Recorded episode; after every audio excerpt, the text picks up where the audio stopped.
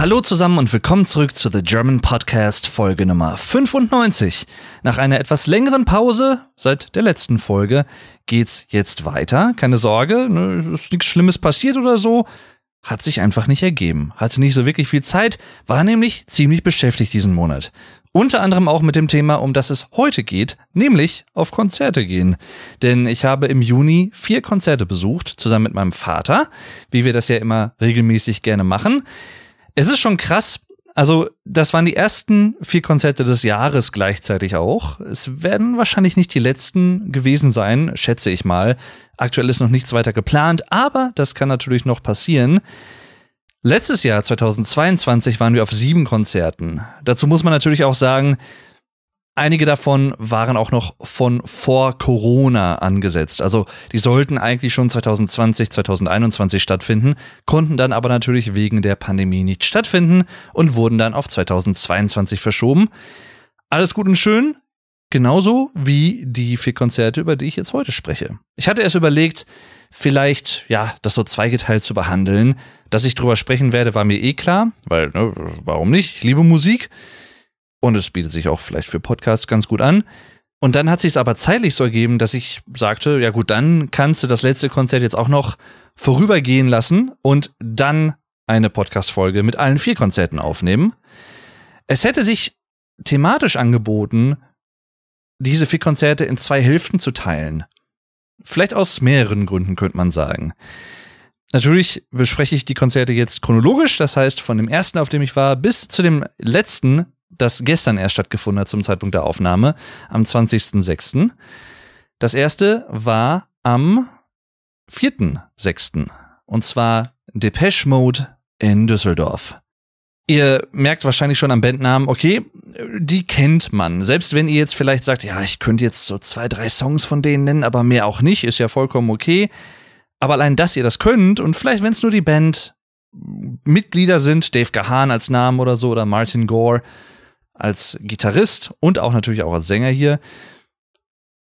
Ihr habt sicherlich ein, zwei Songs von Depeche Mode im Laufe eures Lebens gehört. Vielleicht nicht unbedingt in der originalen Version der Band. Denn momentan im deutschen Radio zumindest läuft auch ein gewisses Lied, was einen Teil der Melodie von Enjoy the Silence verwendet. Original Superlied, dieses, ja, neuere Radiolied hätte ich jetzt nicht haben müssen persönlich, aber das ist dann auch subjektiver Geschmack, alles gut. Und auf eine Art und Weise ist es natürlich auch, wie soll ich sagen, ein Kompliment an die Band, wenn moderne Musiker, neue Musiker deren Melodien nutzen als Samples oder als Grundlage für ein Cover oder wie auch immer. Ne, Gibt es ja verschiedene Möglichkeiten, um daraus dann ihr eigenes kreatives Werk zu machen.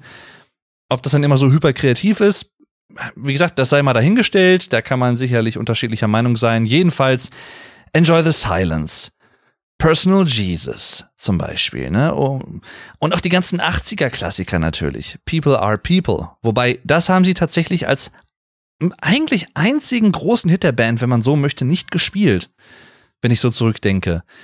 Alle anderen waren eigentlich mehr oder weniger dabei. Gut, Strangelove haben sie auch nicht gespielt, aber ne, so die, die wirklich großen Hits, die haben sie gespielt. Das kann man nicht anders sagen. Auch Songs der Nullerjahre, Precious zum Beispiel, möchte ich da hervorheben. Wunderschönes Lied, wie ich finde. Und für mich auch so einer der Songs, die mich so aktiver zu einem Depeche Mode Hörer haben machen lassen, gemacht haben. 2005 Playing the Angel. Das Album kam raus. Erste Single Precious. So wie ich das in Erinnerung habe, damals auch so eine Art Comeback-Album für die Band. Nach, ja, etwas turbulenteren Jahren in den späten 90ern, Mitte 90er, späte 90er, auch mit Dave Gahan, ne, mit seinem Nahtoderlebnis, der im Prinzip schon tot war, aber dann nochmal reanimiert wurde, ne? Dro Drogenkonsum und so weiter und so fort. Auch eine interessante Geschichte für sich.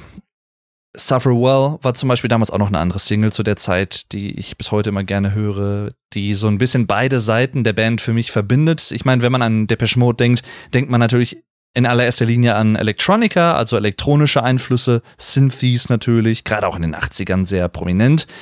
In späteren Jahren wurde die Band aber auch nicht nur klanglich, sondern auch lyrisch immer düsterer, könnte man schon durchaus behaupten. da kamen dann auch vermehrt Gitarren zum Beispiel hier als Klang Klangfarbe hinzu. Und diese Düsterkeit hat sicherlich ihren Höhepunkt im neuen Album Memento Mori erreicht. Denn Andy Fletcher, langjähriges Mitglied der Band, ist am 26. Mai 2022 verstorben. Was die Band natürlich sehr heruntergerissen hat und mitgenommen hat, wie man sich natürlich vorstellen kann. Daraus entstanden ist Memento Mori, bedenke, dass du sterblich bist. Für mich persönlich, obwohl es natürlich eine gewisse Tragik in sich hat, ist es dennoch ein Album, was auch so ein bisschen vielleicht eine Art Neuanfang der Band signalisieren kann. Die Melodien zumindest, rein jetzt mal musikalisch betrachtet, sind nach wie vor da. Also die Melodien, die mitreißen, die Spaß machen. Wagging Tongue zum Beispiel, der zweite Song des Albums, ist da ein sehr, sehr gutes Beispiel. Auch live gespielt worden in Düsseldorf. Und insgesamt war es mein allererstes Depeche Mode Konzert.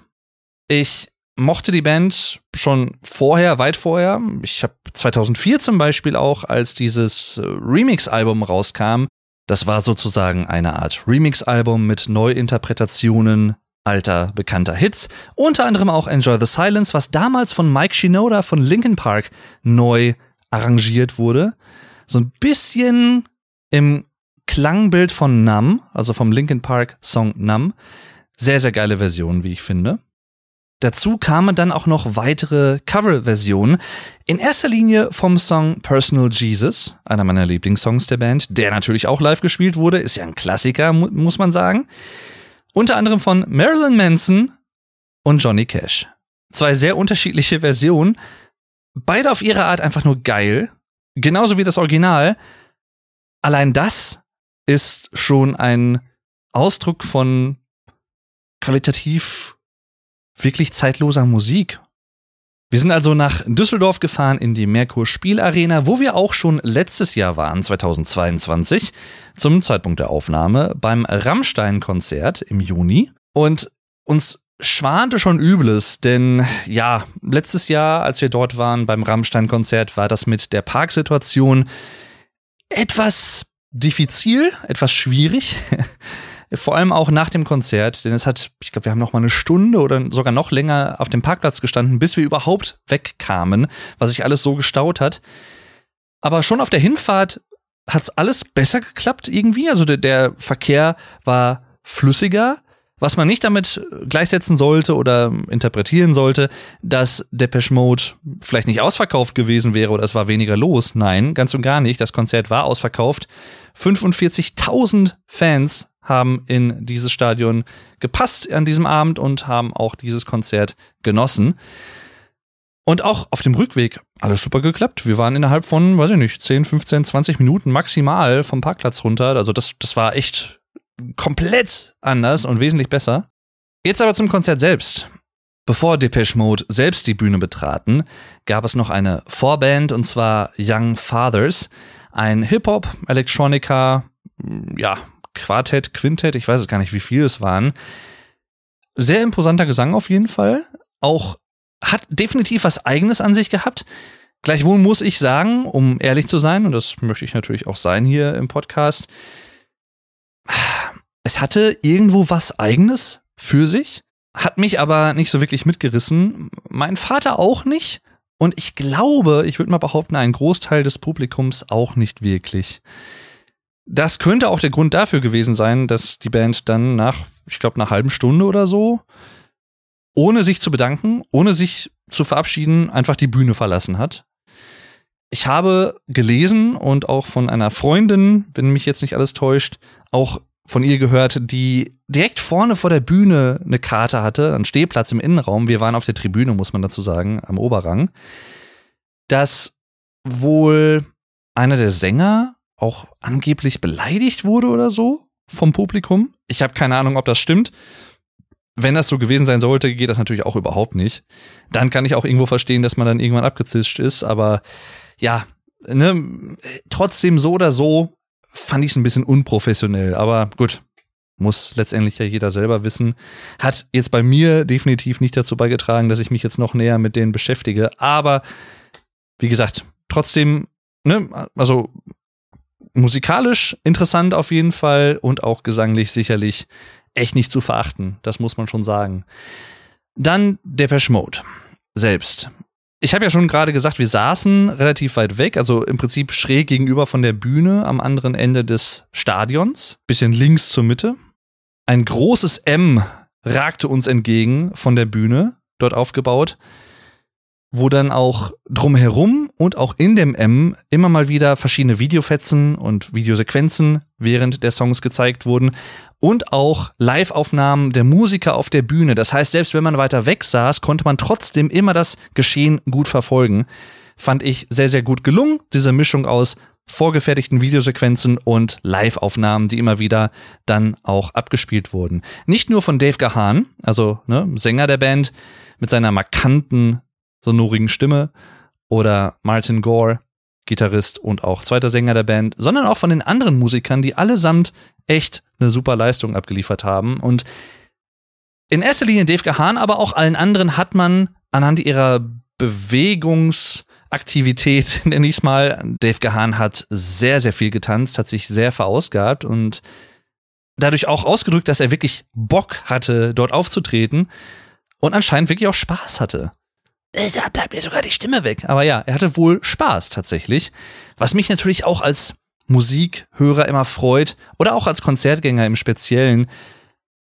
Es ist ja immer, ich habe da ja schon mal in einer anderen Folge, ich glaube Folge 15 oder 17 oder so war das, glaube ich, wo ich schon mal allgemein über Konzerte gesprochen habe. Ich als großer Musikliebhaber liebe Konzerte und liebe es auf Konzerte zu gehen. Aber es ist ja immer so ein Wechselspiel, darauf wollte ich hinaus zwischen der Energie des Publikums und der Energie, die von der Bühne kommt. Das ist so eine Symbiose, das bedingt sich gegenseitig und es ergänzt sich auch gegenseitig. Das heißt, wenn das Publikum gut drauf ist, wirkt sich das im Allgemeinen auch auf die Musiker auf der Bühne aus und andersherum natürlich auch. Das heißt, an diesem Abend hat das wirklich alles gepasst. Ich war selbst, obwohl wir so verhältnismäßig weit weg saßen, extrem davon überrascht und auch wirklich, wirklich positiv gestimmt, was das anging. Also das zu sehen, diese Spielfreude bei jedem einzelnen Song, zwei Stunden lang übrigens als Konzert, also ne, auch nicht, haben sich nicht lumpen lassen. Und auch die Interaktion des Publikums, selbst oben bei uns auf der Tribüne. Viele Leute sind bei den alten Hits natürlich vor allem aufgestanden, haben mitgeklatscht, haben mitgetanzt, haben mitgesungen, manchmal auch alles gleichzeitig das war echt, das war wirklich schön. Das war wirklich ein Gänsehautmoment. Das sind so diese Momente, für die ich auch brenne persönlich. Nicht nur das Hören der Musik selbst, das natürlich auch, aber gerade bei diesen Konzerten, wenn das Publikum so mitgeht und auch investiert ist, wirklich. Sehr, sehr geil. Also das hat mir sehr, sehr viel Spaß gemacht. Auch der Sound selber war sehr dynamisch und klar hat sich gut der sehr opulenten und auch sehr verspielten Lichtshow angepasst. Jeder Song hatte mehr oder weniger kann man eigentlich sagen, sein eigenes visuelles Outfit. Ne? Also jeder Song hatte eine eigene visuelle Darbietung, sowohl was die Videoscreens anging, als auch die Lichtshow, zum Beispiel im Takt der Musik oder so. Ne?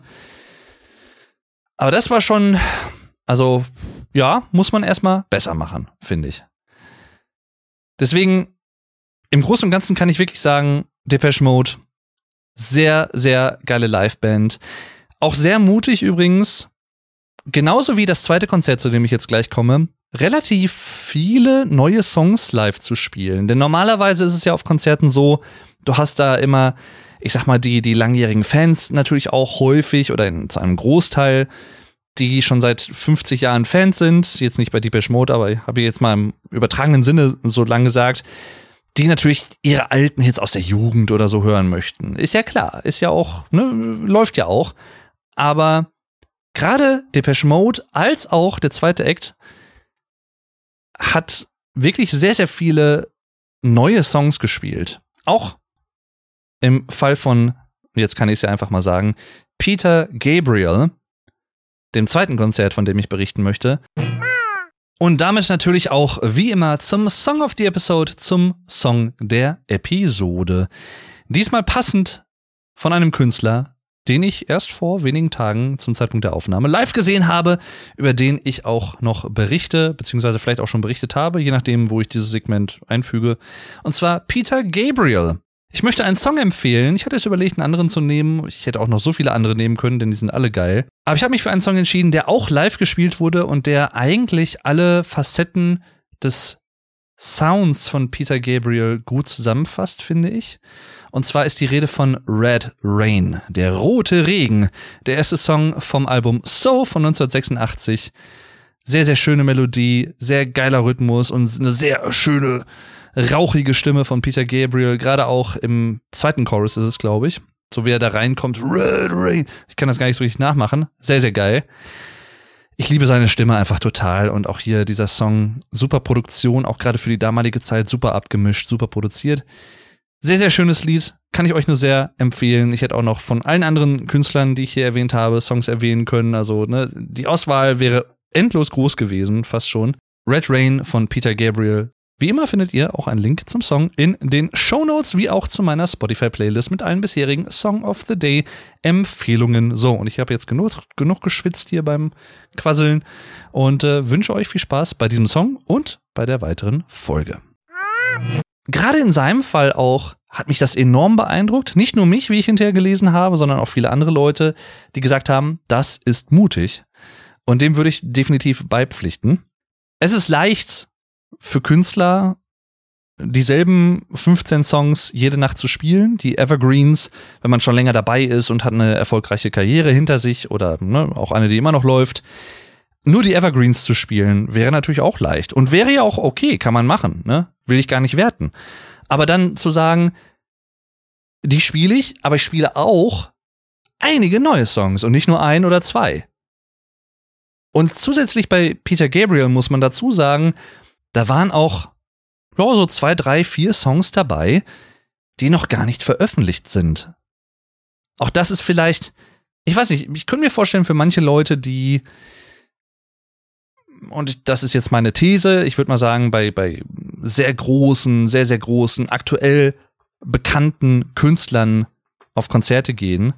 Arbeitskolleginnen von mir waren jetzt zum Beispiel erst bei Beyoncé, was wohl auch sehr, sehr gut gewesen sein soll in Köln.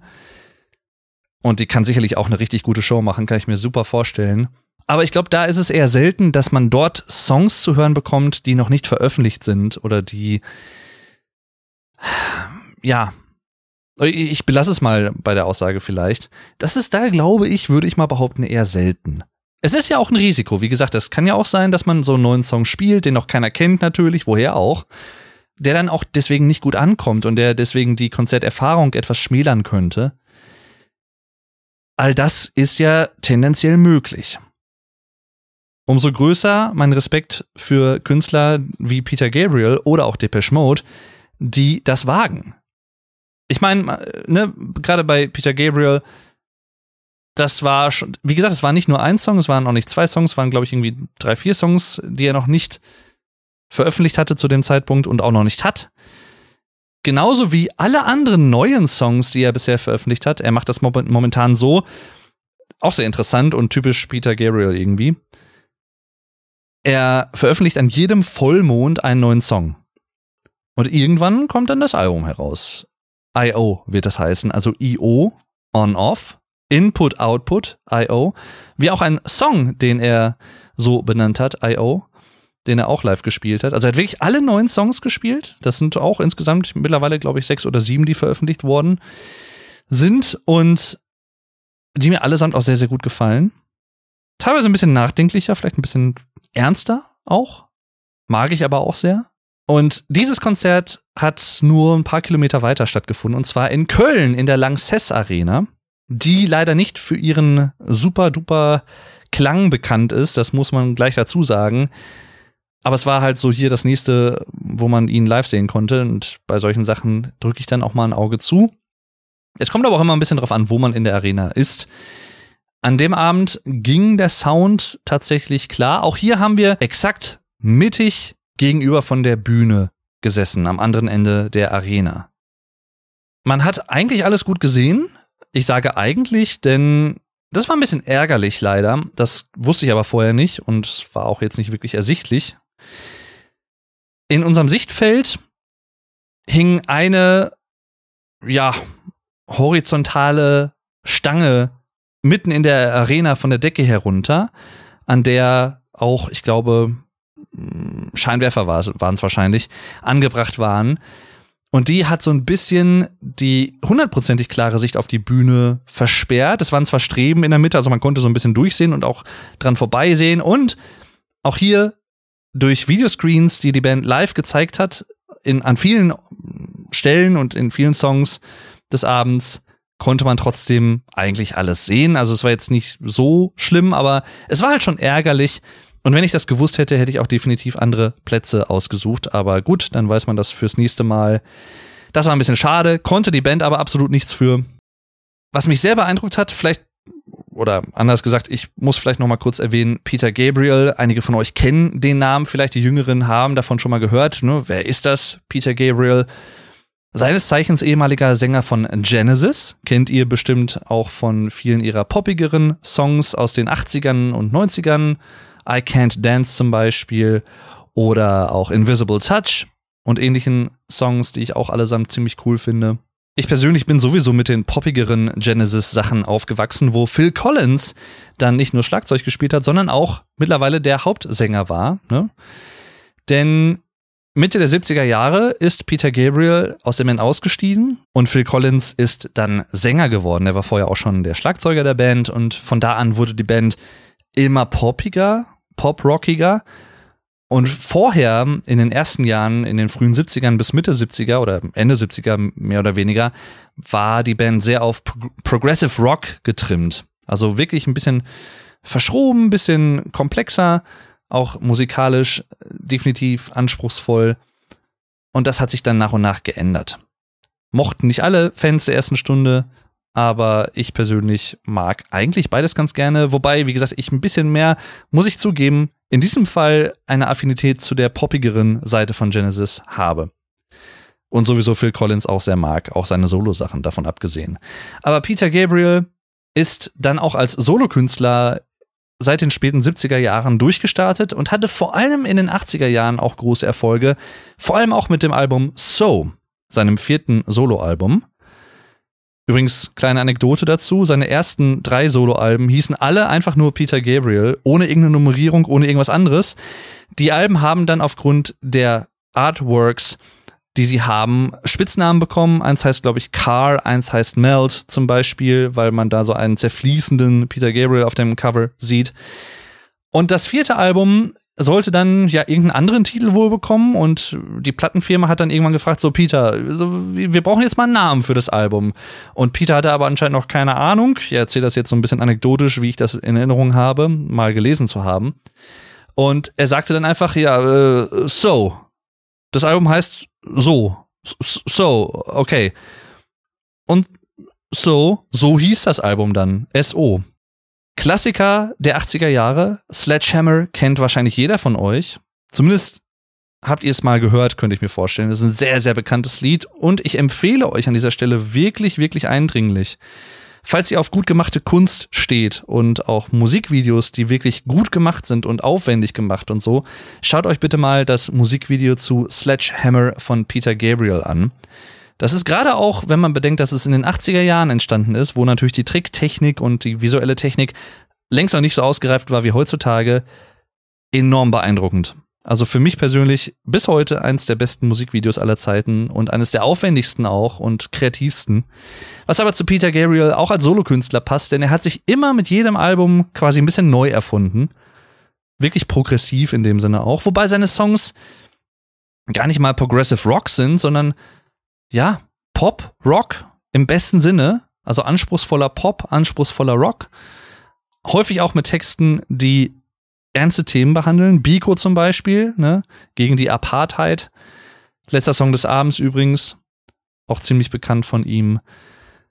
Und er hat zusammen mit seinen langjährigen Kollaborateuren, dem Bassisten Tony Levin, dem Schlagzeuger Manu Katché und dem Gitarristen David Rhodes, unter anderem neben ein paar anderen Musikern auf der Bühne, die unter anderem Posaune oder Trompete gespielt haben, Cello tatsächlich auch und auch ja wirklich auch gesanglich unterstützt haben. Da möchte ich vor allem auch Ayanna Witter Johnson hervorheben, die wow, die mich wirklich hinweggefegt hat gesanglich, die wirklich einfach sehr gut zu ihm auch stimmlich gepasst hat. Peter Gabriel hat so eine eher düstere oder eine dunklere, rauere Stimme. Sehr, sehr angenehm auch zu hören und sehr, sehr individuell auch irgendwo. Man hört sofort, dass er es ist. Und sie mit ihrer höheren Stimme und einer, einer wirklich hervorragenden Technik das perfekte Gegenstück dazu. Und deswegen ist auch folgerichtig für mich persönlich eines der Highlights gewesen Don't Give Up. Ein Song von So, der damals auf dem Album ursprünglich mit Kate Bush zusammen gesungen wurde. Total emotionales Lied, wunderschönes Lied allgemein und auch in dieser Live-Version hat's mich wirklich berührt. Also allein wenn ich da gerade dran zurückdenke, kriege ich schon wieder Gänsehaut. Das war für mich an diesem Abend definitiv ein Highlight und auch generell, was meine Konzerthistorie angeht, eines der Highlights. Das Lied in diesem Duett mit den beiden auf der Bühne zu hören. Wow. Und auch hier die Lichtshow und das Bühnenkonzept mit einer sich bewe oder mit bewegenden Video-Leinwandelementen auf der Bühne, die hoch und runter gefahren werden konnten, nach links und nach rechts zum Beispiel, einer einem großen Kreis über der Bühne, der auch in seiner Neigung gesenkt und gehoben werden konnte. Auch ein, ja, eine, eine runde Videoleinwand zum Beispiel. Enorm kreativ genutzt und auch hier nochmal mehr als bei Depeche Mode, würde ich sogar sagen. Jeder Song, also wirklich jeder Song, und es waren nicht wenige, die gespielt wurden, hatte eine eigene, klar unterscheidbare visuelle Eigenheit an sich, einen, einen eigenen Charakter, auch visueller Hinsicht. Enorm beeindruckend, wie viele Gedanken da hineingeflossen sein müssen im Vorfeld, das alles durchzuplanen, auch die Lichtshow, mit, das Spiel mit Farben. Alles das musikalische unterstreichend. Auch der Anfang des Konzertes übrigens enorm beeindruckend. In den 80er Jahren und ja auch später 70er Jahren hat Peter Gabriel auch einige Songs nochmal in einer deutschen Version vertont. Er ist äh, Brite, muss man dazu sagen, gebürtiger Brite. Und auf einmal ging das Konzert los. Vorher übrigens auf dieser großen runden Leinwand. Ich, auch diese Idee alleine und dieser Aufwand dafür, zwei Stunden vor Konzertbeginn war Einlass. Und es wurde jemand gefilmt hinter Milchglasoptik sozusagen hinter einem Ziffernblatt einer Uhr, der jede Minute und auch dann natürlich dann jede Stunde die Zeiger live und ohne Schnitt immer wieder neu gemalt hat, jede Minute neu, dann wieder weggewischt, dann wieder neu gemalt, dann wieder weggewischt, ne?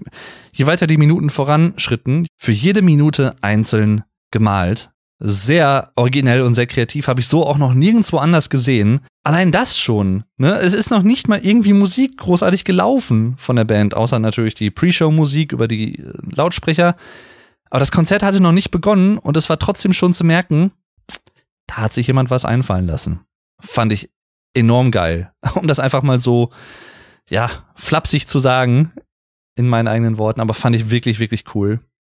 Was mich auch beeindruckt hat, neben allen anderen Sachen, die ich gerade schon erwähnt habe, ist, dass man bedenken muss, dass Tony Levin schon in seinen, ich glaube, Mitte 70er Jahren ist und auch Peter Gabriel selbst ist 73 Jahre alt und hat in einigen Songs auch gerade diese hohen Stellen gesungen. Also er hat die Songs nicht tiefer gestimmt, wie es viele andere Künstler in seinem Alter machen, weil sie einfach diesen Ton, diesen Stimmumfang im Alter vielleicht nicht mehr so haben, was ganz normal ist. Aber er hat wirklich auch die hohen Töne getroffen und hat auch wirklich, und es klang auch gut. Also es klang jetzt nicht so irgendwie zu seicht oder wie soll ich sagen, zu, zu, zu drucklos, sondern klang wirklich gut und auch dafür hat er auch immer wieder gesonderten Applaus bekommen auch von mir, fand ich enorm beeindruckend. Also wenn ich das mit jemandem vergleiche, und das meine ich jetzt nicht böse, aber Ian Anderson von Jethro Tull, der sich ja in den Mitte der 80er Jahre seine Stimmbänder auch ziemlich zerschossen hat, live. Wenn man den heute sieht, wie er auf der Bühne agiert, und ne, ich rede jetzt nur gesanglich, rein musikalisch und auch vom Flötenspiel, immer noch über alle Zweifel erhaben, genauso wie seine Band sowieso, die er aktuell hat, aber gesanglich ah, kann ich mir nur noch schwer geben, muss ich leider zugeben. Habe ich auch mittlerweile mehrfach live gesehen in den letzten 10, 15 Jahren mit meinem Vater, aber pff, ja, es wird nicht besser.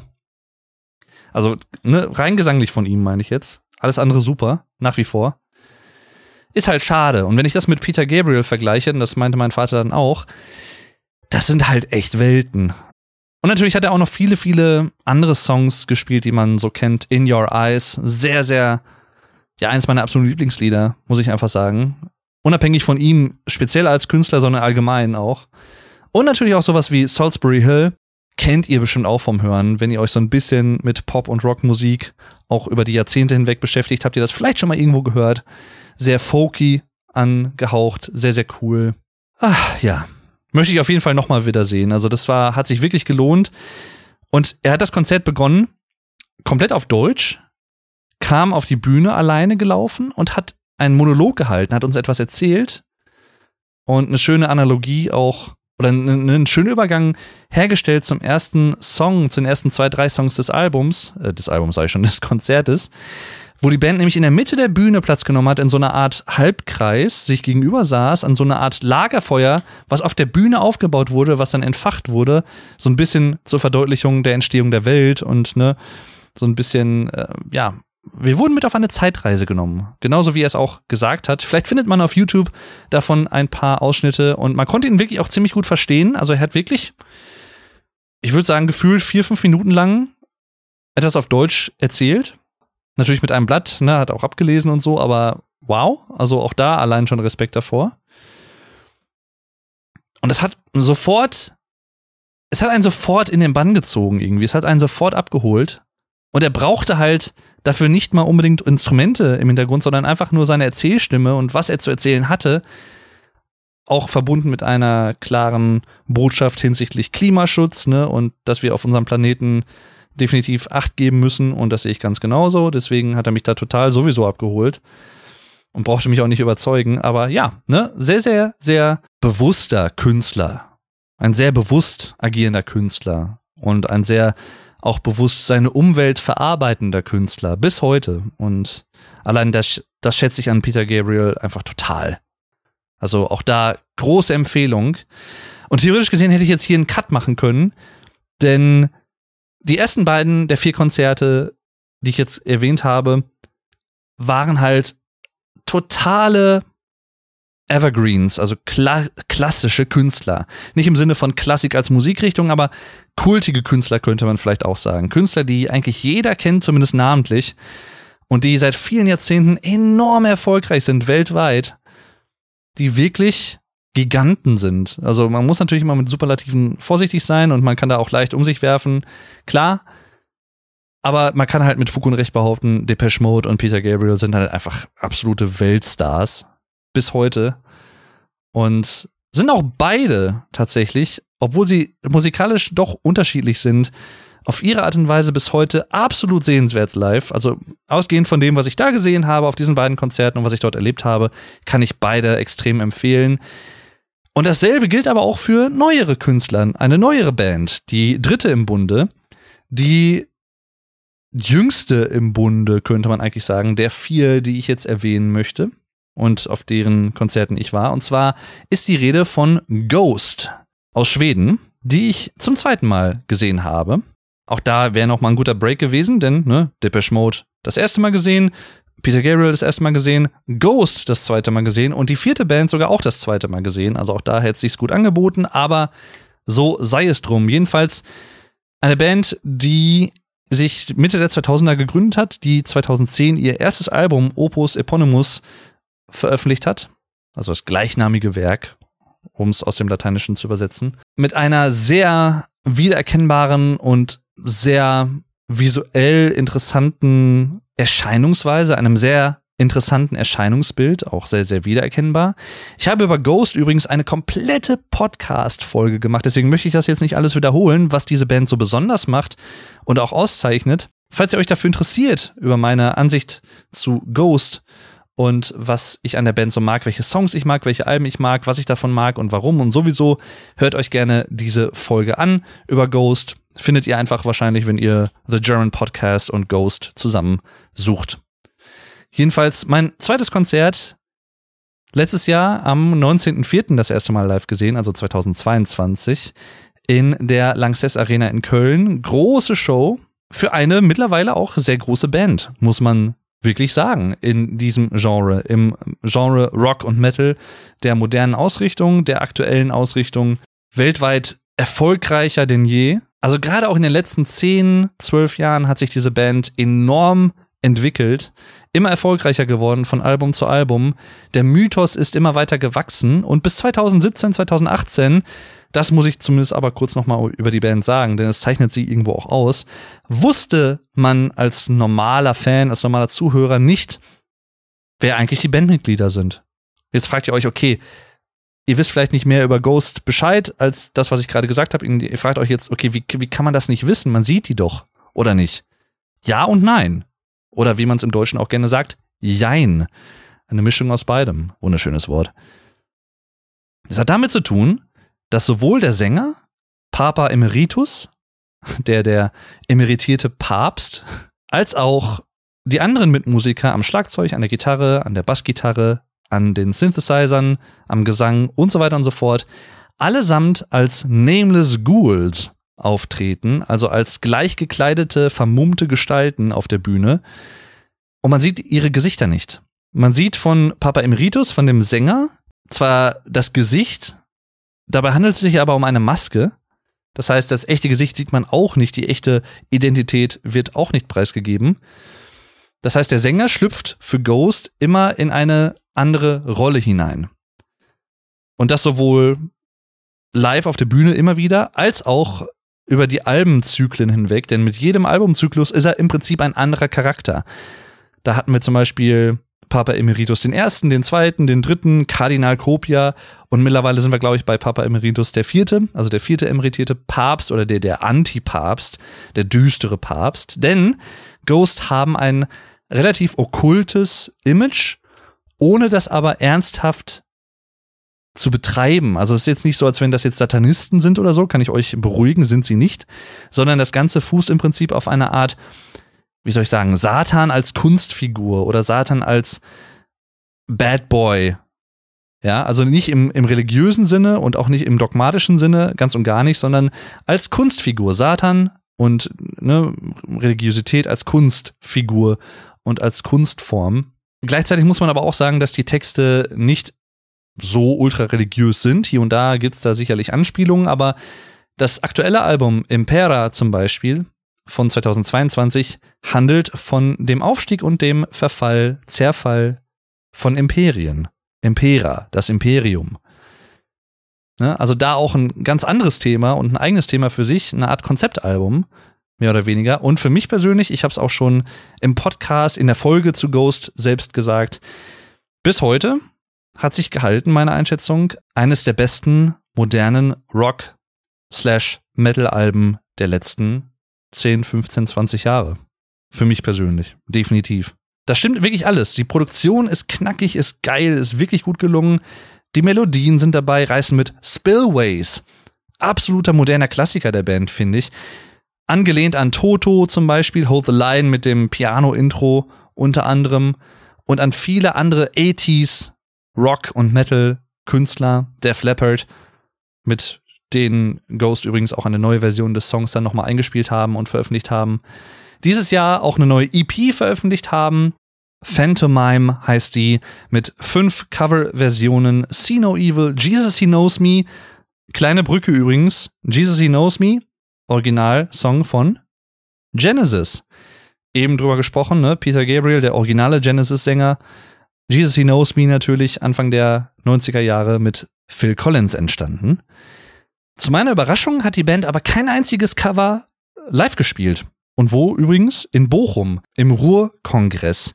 War ich noch nie bisher. Also in Bochum ja, aber in dieser Halle noch nicht. Es ist auch eine relativ kleine Halle, ich glaube mehr oder weniger 5000 Plätze sehr schöne Venue, muss ich sagen. Schön klein auch irgendwo. So ein bisschen, es kam so ein bisschen Club-Atmosphäre auf, obwohl es nicht wirklich ein kleiner Club war. Also, wie soll ich sagen, es war eine kleine Konzerthalle, verhältnismäßig klein, aber auch jetzt nicht so groß, trotzdem als Halle, dass es so ein Hallenfeeling gab. Es war wirklich so eine Art, so eine Mischung aus Hallen- und Club-Feeling für mich persönlich. Sehr, sehr geil. Auch mal wieder was anderes, vor allem nach zwei Konzerten in sehr, sehr großen Arenen. Diesmal im Innenraum übrigens, also direkt vor der Bühne. Wir hatten Stehplätze, mein Vater und ich. Genauso wie eine Freundin von mir, die wie auch letztes Jahr tatsächlich auch wieder dieses Jahr auf dem Ghost-Konzert war, die ich dieses Jahr allerdings erst nach dem Konzert getroffen habe. Ich wollte eigentlich oder wir wollten eigentlich zu ihr weiter nach vorne durch, aber da war irgendwann nicht mehr wirklich gut ein Durchkommen und dann haben wir gesagt, wir äh, ja, mühen uns da jetzt nicht ab und wir können uns ja auch nach dem Konzert treffen, was wir dann auch noch am Merch-Stand gemacht haben. Fotos davon übrigens findet ihr auf meinem Instagram-Profil Dave-Durden auf Instagram. Sonst wäre es auch kein Instagram-Profil, Dave. Hast du recht? Ja, gut erkannt.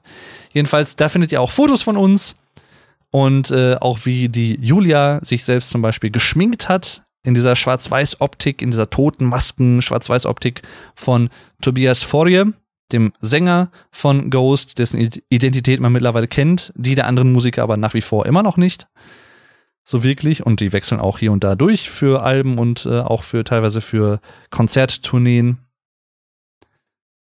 Also so ein bisschen dieses Mysteriums ist immer noch da, aber nicht mehr so hundertprozentig.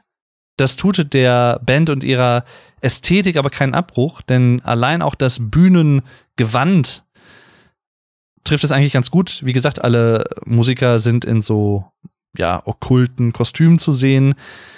Und auch im Hintergrund, hinter der Band, sieht man wie so eine Art, ja, wie so Kirchenfenster, die in wunderschönen vielen Farben erscheinen und auch etwas düster angehaucht sind. Also eine düstere Version von Kirchenfenstern.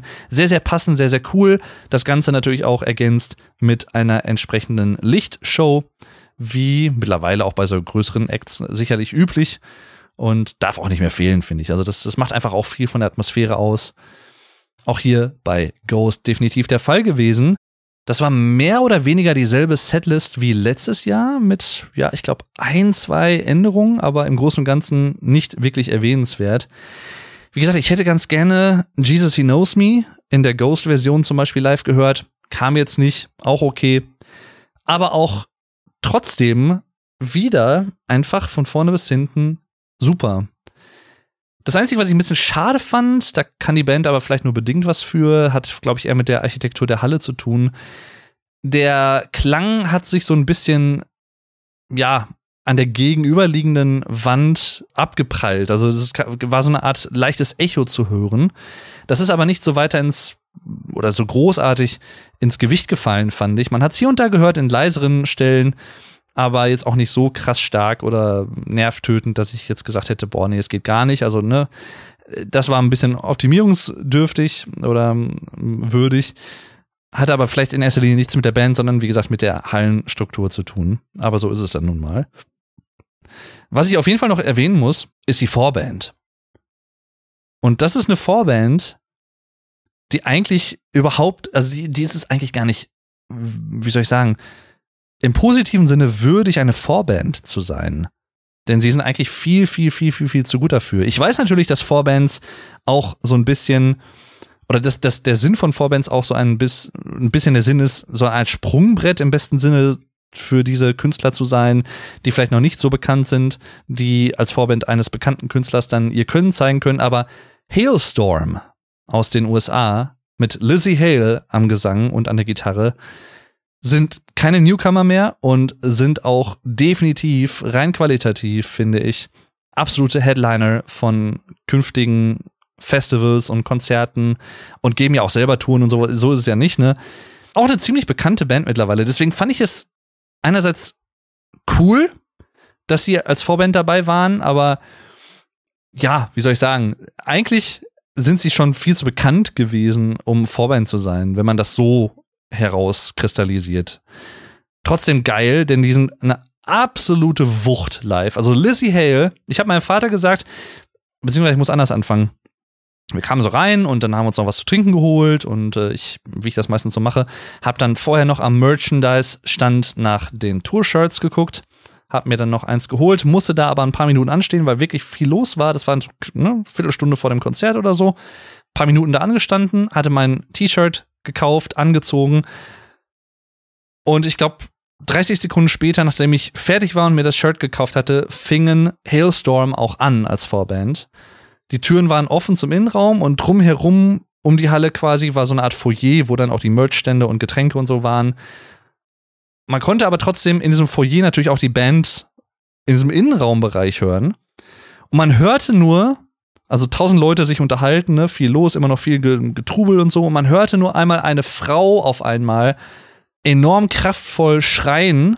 Und das nicht, wie soll ich sagen, so ein Schrei, wie als wenn jemand erschreckt oder so, sondern melodiös und rau, raspy, so ein bisschen. Mit Druck und mit Power. Da habe ich schon zu meinem Vater gesagt, weil ich Hailstorm schon kenne und auch schon mal live gesehen habe bei Rock am Ring vor, ich glaube, vier, fünf Jahren. Die Frau, die hat ein Organ. Die kann was. mein Vater kannte die Band überhaupt nicht. Hatte ihm mal vorher nichts vorgespielt, weil ich ihn da mal überraschen wollte. Und wir gingen da so rein und sie war sich wirklich am Verausgaben. Und zwar Miss the Misery war der erste Song. Sehr, sehr geiles Lied. Auch, ja, eigentlich eine absolute Empfehlung für euch, wie auch alle anderen Songs der Band. Hailstorm, Miss the Misery. Falls euch das gefällt, relativ wahrscheinlich, dass euch auch die anderen Sachen der Band gefallen. Sehr, sehr geiles Lied. Guter Einstieg in den Konzertabend und in der Live-Version auch a cappella in den ersten Sekunden vorgetragen. Also enorm kraftvoll, enorm geil. Da hat sie sofort Lizzie Hale einen Punkt gesetzt. Also wirklich, ich, ich, man kann da viel drüber reden und das tue ich auch, es ist ein Podcast, aber so richtig wisst ihr eigentlich erst, was ich meine, wenn ihr euch mal Hailstorm gegeben habt und vor allem, wenn ihr euch auch soundtechnisch gute Live-Aufnahmen von denen mal anschaut, auf YouTube zum Beispiel. Mann hat die Frau eine Stimme. Also nicht ohne Grund in mehreren Medien und auch von vielen Musikhörern und Fans immer mal wieder als eine der besten Sängerinnen der heutigen Zeit im Rock-Bereich beschrieben. Und das ist so. Also allein das hätte sich, selbst wenn, hypothetisch gesehen, wenn Ghost scheiße gespielt hätten, was sie absolut nicht haben, ganz im Gegenteil, hätte sich der Abend trotzdem für Hailstorm gelohnt. Also wirklich, so gut sind die. Und vor allem auch so gut sind sie live. Also wow. Einfach nur wow. Und ja, dann Ghost mit ihrem Konzert genauso qualitativ hochwertig wie letztes Jahr. Dieses Jahr haben wir uns anscheinend augenscheinlich nicht infiziert, so wie letztes Jahr, äh, wo ich dann drei Tage später positiv war und mein Vater auch. Wir gehen mal stark davon aus, dass wir uns auf dem Konzert infiziert haben. Diesmal allerdings nicht. Beides, wie gesagt, sehr, sehr empfehlenswert. Auch die Songs melodiös, trotzdem heavy. Sehr, sehr schöne Mischung. Wirklich, wirklich geil. Also kann ich auch wieder sehr empfehlen und würde ich auch jederzeit wieder sehen. Beide, Hailstorm und auch Ghost, immer wieder ein Konzerterlebnis wert. Und dann komme ich zu guter Letzt noch zur letzten Band, zur vierten von vieren im Juni 2023. Und zwar auch eine Band, wie ich es vorhin schon mal kurz angemerkt habe, die ich schon mal live gesehen habe. Und zwar erst letztes Jahr zum ersten Mal. Und zwar ist die Rede von Porcupine Tree. Eine britische Progressive Rock, Progressive Metal Band, Art Rock, Art Metal Band um den Sänger, Hauptsongwriter und das Mastermind, Gitarristen, Keyboarder Steven Wilson, die bis Oktober, ich glaube September, Oktober, November 2021 zwölf Jahre lang nichts haben von sich hören lassen. Man wusste auch nicht genau, gibt's die Band noch und gibt's sie nicht. Und dann sind immer mal wieder widersprüchliche Aussagen getätigt worden in Interviews von Steven Wilson, der mittlerweile eine sehr erfolgreiche Solokarriere auch in Gang gebracht hatte und hat auch immer noch. Und manchmal hieß es, nee, die Band gibt's nicht mehr und äh, ich, ich schließe die Tür nicht zu, so wie es auch aktuell heißt. Ne, also es hat keinen Sinn für uns, die, die Tür wirklich zuzumachen und zu sagen, die Band gibt's jetzt ab irgendeinem gewissen Punkt nicht mehr. Aber, und es wurde auch immer wieder im Vorfeld gesagt, ob da wirklich was dran ist, weiß man natürlich nicht oder weiß man erst immer im Nachhinein. Aber es wurde gesagt, auch vor diesem zweiten Tourzyklus der Band, ihres Comebacks sozusagen, dass es wohl oder übel auch die allerletzten Konzerte der Band sein könnten, die jetzt momentan stattfinden. Es sind nochmal, ich glaube, weiß ich nicht, 10, 12, 13, 14 Konzerttermine dieses Jahr, vor allem auch auf Festivals. Und dann kann es gut sein, dass Porcupine Tree nie wieder live auftreten werden, dass es einfach die letzten Konzerte waren. Und allein deswegen wollte ich die Band natürlich nochmal live sehen, unter anderem aber auch, weil ich einfach ein großer Fan der Band bin. Ich bin seit 2009 absoluter Liebhaber dieser Gruppe mit dem Album The Incident damals ein Fan geworden. Und ja, wie es manchmal so ist, ne, damals frisch Fan geworden 2009 und dann auch 2010 und so, ne, mich nochmal mehr in die Diskografie der Band reingefuchst Ja, und dann waren sie irgendwie weg vom Fenster. Dann sind sie irgendwie in die Eiszeit gegangen und man hat nichts mehr von ihnen gehört und Steven Wilson hat seine Solokarriere weiter ausgebaut und die anderen Musiker haben andere Projekte verfolgt und enorm schade gewesen. Dann habe ich Steven Wilson in den 2010er Jahren, ich glaube mittlerweile vier oder fünf Mal solo live gesehen, immer wieder geil, wirklich sehr empfehlenswert. Wollte aber auch natürlich gerne mal Porcupine Tree live sehen und ich sag mal so ab 2016, 17, 18 hatte ich die Hoffnung eigentlich, wie wahrscheinlich sehr, sehr viele ba Fans der Band, vielleicht sogar fast alle, wirklich aufgegeben, dass da überhaupt noch mal irgendwann was kommt, denn Steven Wilsons Solo-Karriere war auch mittlerweile sehr erfolgreich. Er hatte also keinen wirklichen Grund, zu, dieser, zu diesem Bandgefüge zurückzukehren, was ja auch so ein bisschen durch die Demokratie in der Band und das, das Bandgefüge mit mehreren Personen auch anders ist, definitiv, erstens mal, und zweitens auch vielleicht einschränkend sein kann, vor allem wenn man diese Erfahrung als Solokünstler danach gemacht hat, wo man einfach sein eigenes Ding hundertprozentig durchziehen kann. Ja, das ist halt schon was anderes, ich verstehe das irgendwo. Umso glücklicher war ich dann, als Ende 2021 aus dem Nichts, wirklich aus dem Nichts, ohne Ankündigung, ohne Vorabankündigung, irgendwie, ohne Hinweise, das Comeback der Band angekündigt wurde mit neuen Singles, mit der neuen Single Harridan und dann auch mit dem Album Closure slash Continuation, was letztes Jahr im Juni erschienen ist. Über zehn Jahre mehr oder weniger immer mal wieder in der Mache gewesen. Ganz top secret. Kein anderer wusste davon, außer die Band und ihr Management. Wobei ich glaube, selbst das noch nicht mal zu Anfang an. Also komplett ohne Stress entstanden ohne Erwartungshaltung, was der Band wohl auch sichtlich gut getan hat, wie sie immer wieder auch in Interviews seitdem gesagt haben. Ja, und dann halt endlich doch auf Tour gekommen und ich konnte es gar nicht glauben.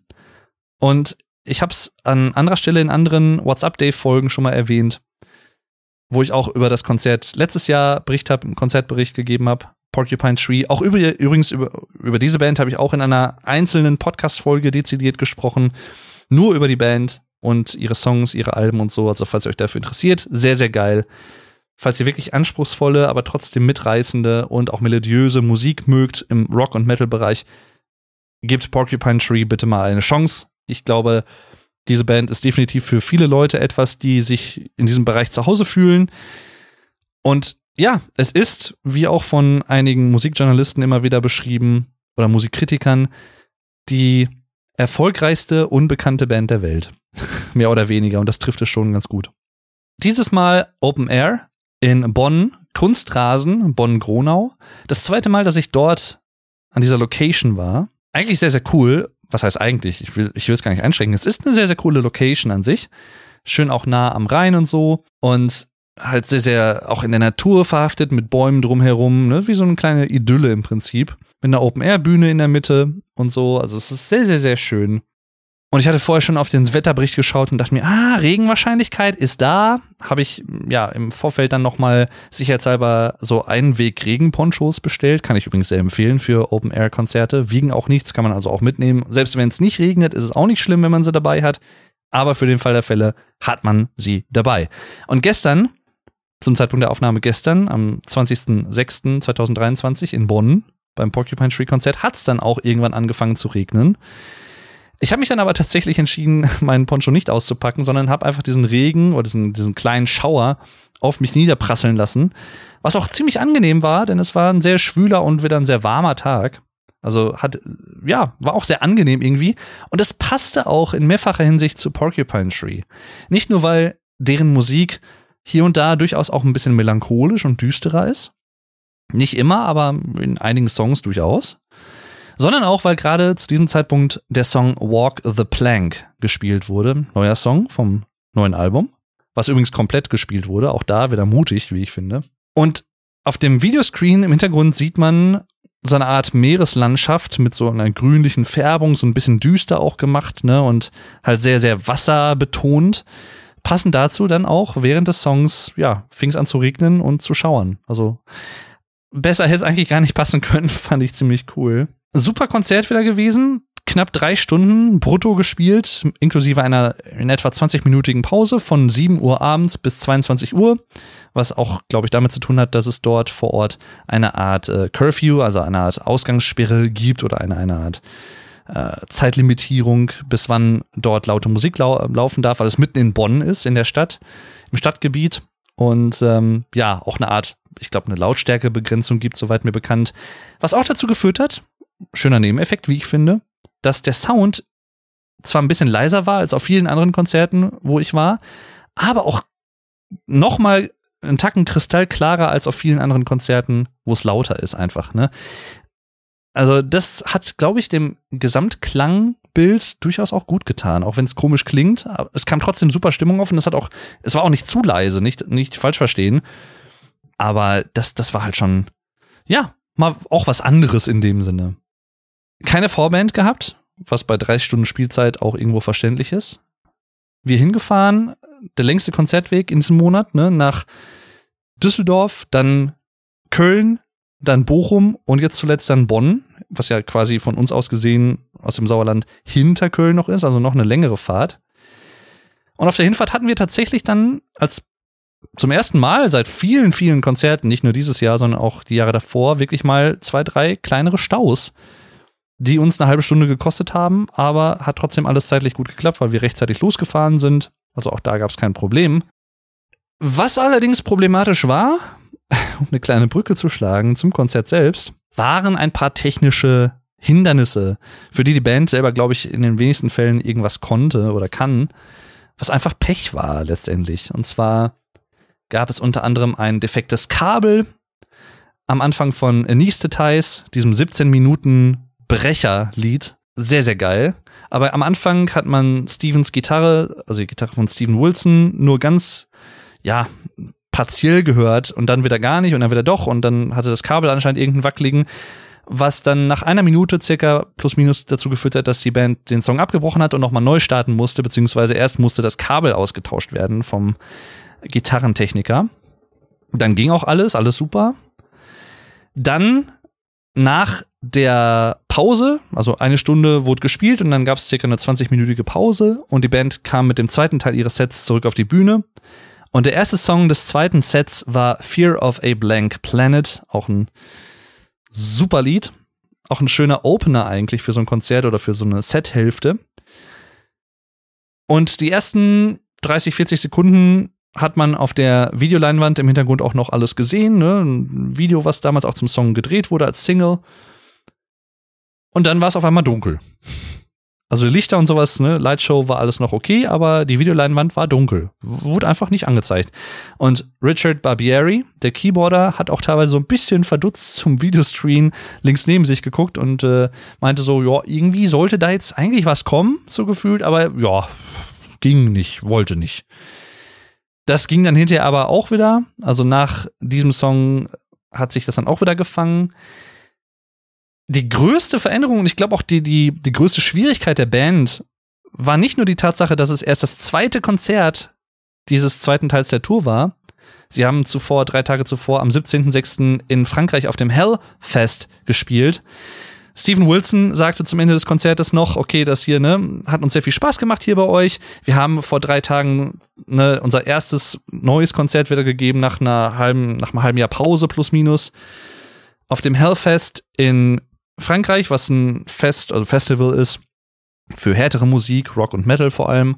Und er sagte, ja, nach uns haben Iron Maiden gespielt. Und wir standen da vor, weiß ich nicht, 40.000 Leuten gefühlt, haben in der prallen Sonne gespielt, was, ja, ich sag mal, Porcupine Tree mit einer atmosphärischen Musik die sie so spielen, die passen mehr so in ein dunkleres Gefilde, Abendstimmung oder halt auch eine Konzertarena irgendwo. Das muss man schon sagen im Großen und Ganzen. Aber auch hier ging es echt gut klar. Jedenfalls haben sie gesagt, ja, hat uns nicht so wirklich viel Spaß gemacht. Denn äh, ja, wir hatten halt unser komplettes Set, 40.000 Pommesgabeln, also ne, diese Metalhörner vor uns. Und die wollten natürlich alle Iron Maiden sehen und die wenigsten kannten uns wahrscheinlich und hatten auch irgendwie Lust auf uns oder so.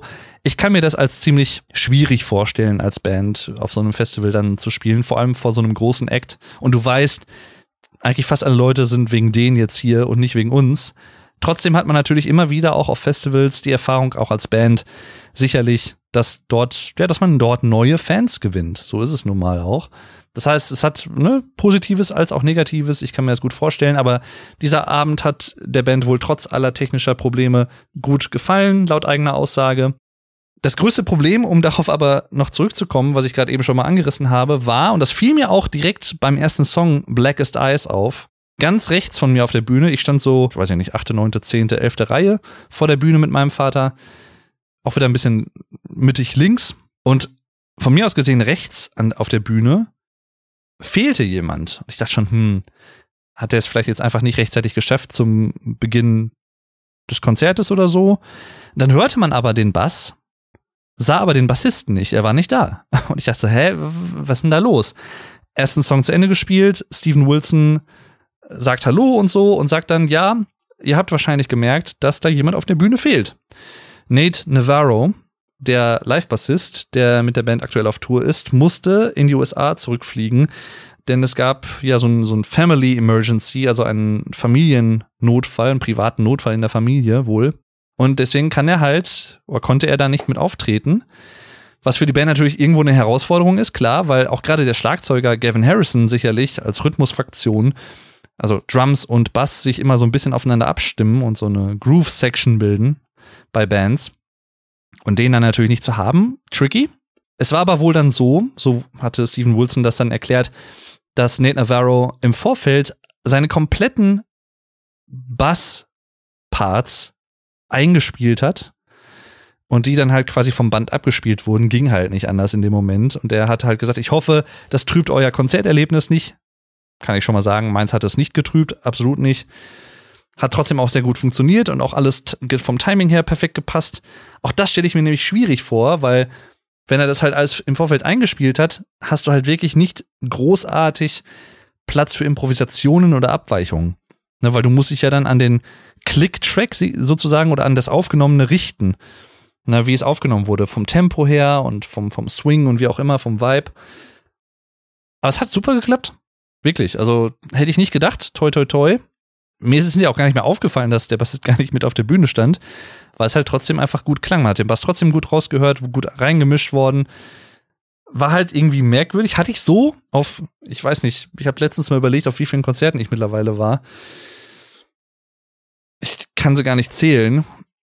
Also zig Dutzend Konzerte mittlerweile im Laufe der Jahre. Das habe ich noch nie gehabt, dass der Bassist halt nicht mit auf der Bühne steht, weil er halt nicht mit auftreten kann wegen eines familiären Notfalls und dann zurück nach Hause reisen musste und seine Bassparts eingespielt hat im Vorfeld und die dann abgespielt wurden live. Auch interessant. Sowas hatte ich auch noch nicht. Hat aber, wie gesagt, der Qualität und der Atmosphäre überhaupt keinen Abbruch getan. Auch hier wieder die Lightshow ziemlich ergänzend und auch die Videoscreens hier und da. Auch hier wieder eine Mischung aus vorgefertigten Videosequenzen und Live-Aufnahmen der Musiker, damit auch Leute, die zum Beispiel ein bisschen weiter hinten standen, auch immer noch was gut gesehen haben. Ich finde, es hat, wie gesagt, auch dem, dem Klang gut getan. Irgendwo, also jetzt nicht, dass der Bassist gefehlt hat, das meine ich jetzt nicht, aber diese Lautstärkenbegrenzung, die es dort anscheinend gibt und so, sehr, sehr geil. Kleine Abweichungen im Vergleich zur Setlist von letztem Jahr in Oberhausen. Unter anderem, sehr, sehr große Überraschung für mich, wo ich, wo keiner, glaube ich, mitgerechnet hatte. Die Band hat den Song Mellotron Scratch gespielt. Und zwar das erste Mal seit 2007. Das allererste Mal. Es war, wie ich eben schon anmerkte, das zweite Konzert dieses neuen Teils der Tour. Nach dem Hellfest, das erste richtige eigenständige Konzert der Band sozusagen. Drei Stunden brutto. Und ich hatte schon ein bisschen gehofft, dass sie vielleicht ein, zwei andere Songs auch noch spielen. So als Abwechslung einfach und weil ich gerne ein, zwei andere Songs hören wollte. Ich wollte unbedingt auch gerne Arriving Somewhere But Not Here spielen, was für mich eins meiner absoluten Lieblingslieder aller Zeiten ist. Nicht nur von der Band, sondern auch allgemein. Haben sie leider nicht gespielt, aber dafür Mellotron Scratch, ein Lied, was ich auch total liebe und womit ich null gerechnet hatte. Mega, wirklich mega. Da war ich so, als ich das hörte, dachte ich, wow, das ist jetzt nicht, das ist jetzt echt nicht war, dass sie das jetzt spielen. Voll geil. Also, pff, auch da eine sehr, sehr schöne Erfahrung. Und was kann ich euch sonst noch sagen? Es war von vorne bis hinten wieder ein geiles Konzert und es hat sich wirklich nicht nach drei Stunden angefühlt.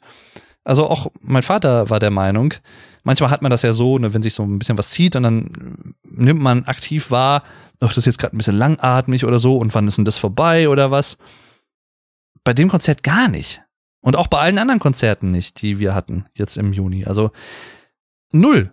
Wirklich null. Und vor allem auch bei diesem Drei-Stunden-Konzert, das, das ging vorbei wie, pff, also so rasend schnell. Ha, rasend, Kunstrasen heißt der Veranstaltungsort. Ha, ha, ha. Ja. Äh, wow. Also, ich bin e extrem glücklich, wenn man mir das vor zwei, drei Jahren erzählt hätte, dass ich Porcupine Tree überhaupt mal live sehen würde und könnte überhaupt noch. Nie im Leben hätte ich wahrscheinlich gesagt. Jetzt habe ich sogar zweimal gesehen. Innerhalb von, ich glaube, einem Dreivierteljahr. Also, ich bin, ich bin glücklich. Ich bin wirklich einfach nur ein glücklicher Mensch. So, also allgemein und auch da, ich, pff, ich bin so dankbar dafür. Ich bin wirklich einfach dankbar für diese Gelegenheit, dass ich das machen konnte und so viele schöne Erinnerungen wieder sammeln konnte. Und letztendlich auch in Erinnerungen investiert habe, was das angeht, was Konzerte angeht im Allgemeinen.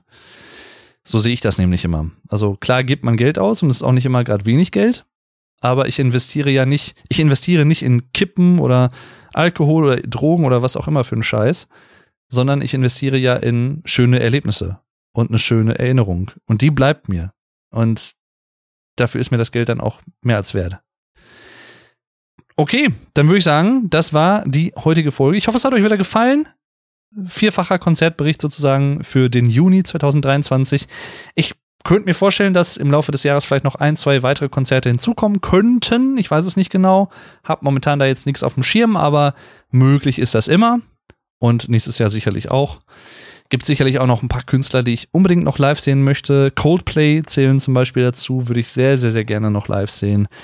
Und andere Künstler, die, die könnte ich oder die, die würde ich auch gerne live sehen. Die, also da ist es jetzt aber nicht so, wie soll ich sagen, so dringlich in dem Sinne. Metallica würde ich dazu zählen, ACDC, wirklich richtig große Namen. Wo es aber auch extrem schwer ist, an Tickets zu kommen, muss man sagen, die auch bezahlbar, äh, bezahlbar sind.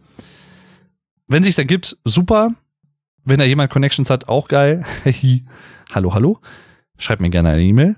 Ähm, aber pff, ja, ne? Coldplay wäre auf jeden Fall noch was, wo ich sagen würde, jo, da hätte ich definitiv Lust drauf. Auf welche Konzerte freut ihr euch noch? Oder welche Bands würdet ihr gerne mal sehen, die ihr noch nicht gesehen habt? Könnt ihr mich natürlich auch gerne wissen lassen auf Social Media.